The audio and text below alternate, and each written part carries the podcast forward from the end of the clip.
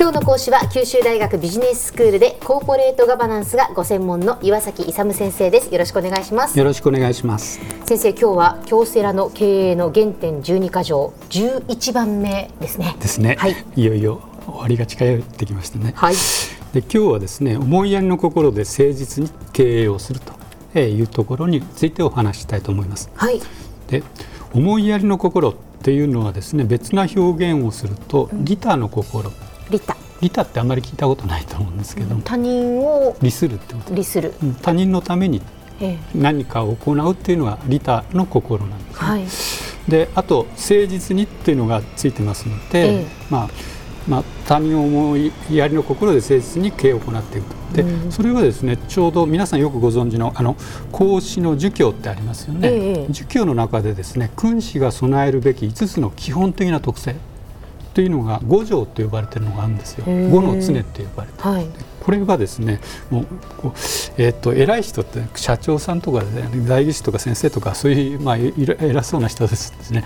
そういう人たちは必ずですね備えておかなければならない5つの特性っていうのがあってそれが何かというと、仁義礼智信なんです。はい。で仁っていうのは人弁にあのにって書くんですけど、はいはいこれはですね最高の徳目なんですねこの5つの中で、えそれで人を思いやる愛する心なんですね。例えばキリスト教でいくとですね愛ですよねはいで仏教でいくと慈悲の心。あ慈悲のね心だからですねこのあのキリスト教の愛とか慈悲とかですねここで言ってるあの思いやる仁ですね、これみんな共通してるんですよね、ええ。だから全世界あの宗教等に関係しなくてですねもうここ一番基本的なところではですねだからこういう心を持ってあの商売すると、ええ。やればですね必ずそれが他人にもあの通用すると相手方にもですね、はい。そういうところで仁というのがあって、ええ。義あと仁義の義ですけども、ええ。これっていうのは私利私欲にとらわれず人間として正しいことを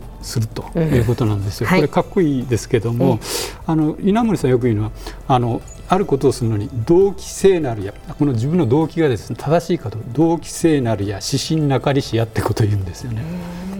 うんだからそこのところが義ってなってるし、ええあとすべての判断をするのに人間として正しいかどうかを判断基準とするんですよ。うんだからここあの稲森さんおっしゃってるのはここ義を表してると思うんですよね。えええあと礼っていうのがあったんですけどこれは礼儀正しいの礼で、あと知っていうのは知識なんですよ、ええ。あと信っていうのは信頼信用のことなんですね。でそこのところやっぱりあのあの 例えば約束を守るとか誠実であるというのはやっぱり信から出てきます。したがってですねここでやってる思いやりある心で誠実にっていうのはまあ儒教でいう仁義信というのをあの五条のうちの3つを表している言葉なんですええね。だからこれはもう昔から日本人がですねやってきた考え方で、日本はよく儒教とか仏教とか神道とかが非常に盛んな国なんですけども、ええまあ、そこにあるあの徳目とですねぴったり一致することをおっしゃってるんですね。ですね。でそれでですねこの、えー思いやりがあって誠実にやると信頼関係できますよね。はい。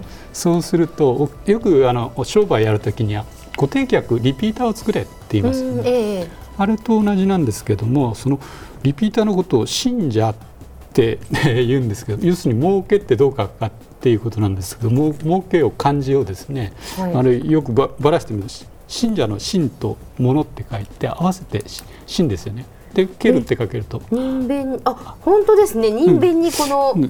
ということですからね。だからおおだから信者を増やすというか自分の信頼関係を置いてくれる人であればもうあの長期的なリピーターになってくる。で要するにファンを作るファンを作る、うん。そして固定客リピーターを増やせば儲けにつながるということですね。す。ごい。信信者信者を作るということなんでだからこれはですねあの儒教とか仏教とかそういうところの教えと全く同じことがですね商売にも言えると。うん。だからまずあの相手のことを思ってですね、はい。商売 商売をやると、えええーいうことでだから第一番目にですね利他の心を持ってですね商売をやると。はい。これを別な言葉でいくとですね、ええ。自利利他って言うんですね、自利利他、うん。自分を利することは他人を利することっていうことなんです。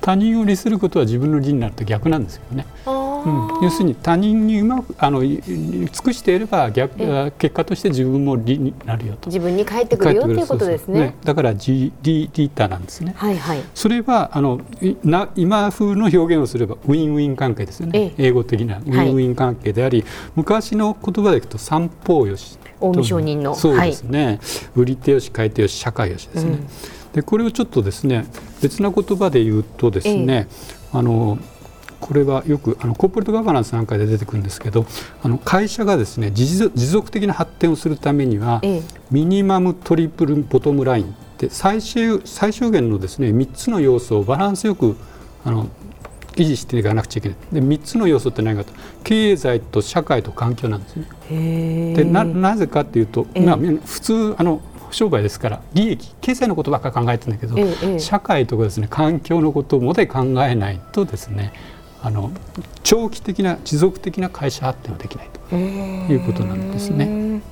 まあ、でも考えてみたらそうですよね。その利益ばかり追求するのではなく、うん、その会社がやっぱりその社会の中でそのどういうものを提供していてどういう存在であるかそしてその環境にとってどうであるかということをやっぱりきちんと考えていかないと会社は存続できないよっていうことですね。すね。だから今今の経済ですね、えだから特に環境とか社会ですね、え、気候とか見てもですねあるいはこの汚染とかを見てもですね、はい、やっぱりこの3つをバランスさせることが重要であるということであの単なる利益だけじゃなくてですね、社会とか環境も考えてあるいは社会あるいは、えっと、他人のためとか、まあ、そういうようにちょっと自分だけじゃなくて利益だけじゃなくて経済だけじゃなくて他の人も考えてですね地球環境とも考えて利他の心でビジネスをやっていくのがですね、うん、あのえっと、経営がうまくいくという、まあ、根本的なあれだというふうに考えられる、ね、やっぱり社会や環境のことを考えると自然と利益もついてくるということなんでしょうね。そうですね。今はそういうのを考えないと逆にダメですよね。えーえー先生では今日のまとめをお願いします。えっと経営を行うのには思いやりの心で誠実にということで、まあ儒教の教えですねの五条の教えとぴったり一致するということをお話ししました。はい。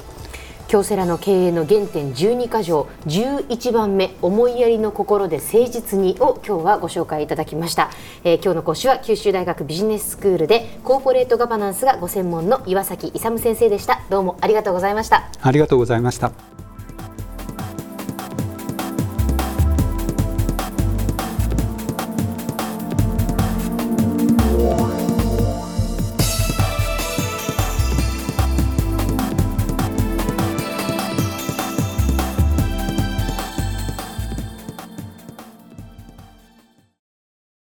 ゾクゾクグイグイメラメラつながる。